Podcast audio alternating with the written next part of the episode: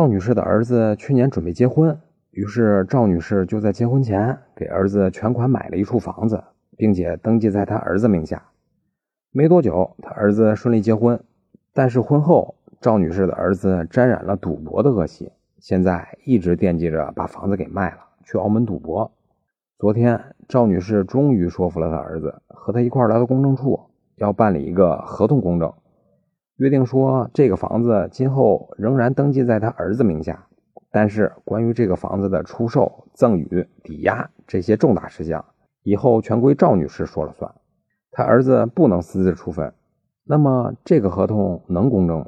答案是不能，因为房子虽然是赵女士出钱买的，但是登记在他儿子名下，那么他儿子就是法律意义上的所有人，所以这样的限制条款不能办理公证。那么有没有别的方法可以限制他儿子私自处分这个房子呢？答案是有。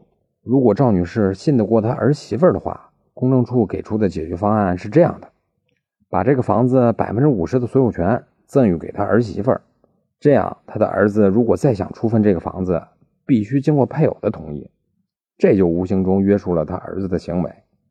而且作为儿媳妇来说，名下增加了财产。他本人应该也不会拒绝。另外，赵女士的儿子名下还留有百分之五十的份额呢，估计也不会太反对。反正就是尽量在赵女士、她儿子和儿媳妇三个人中间找一个平衡点，别把事情闹僵，但是也要把事情做成。真是可怜天下父母心。在此，祝所有的爸妈在六一儿童节能像儿童一样开心快乐。以上就是今天的音频。您的点赞、评论和赞助是对我最大的支持，在此鞠躬感谢。咱们下期再见。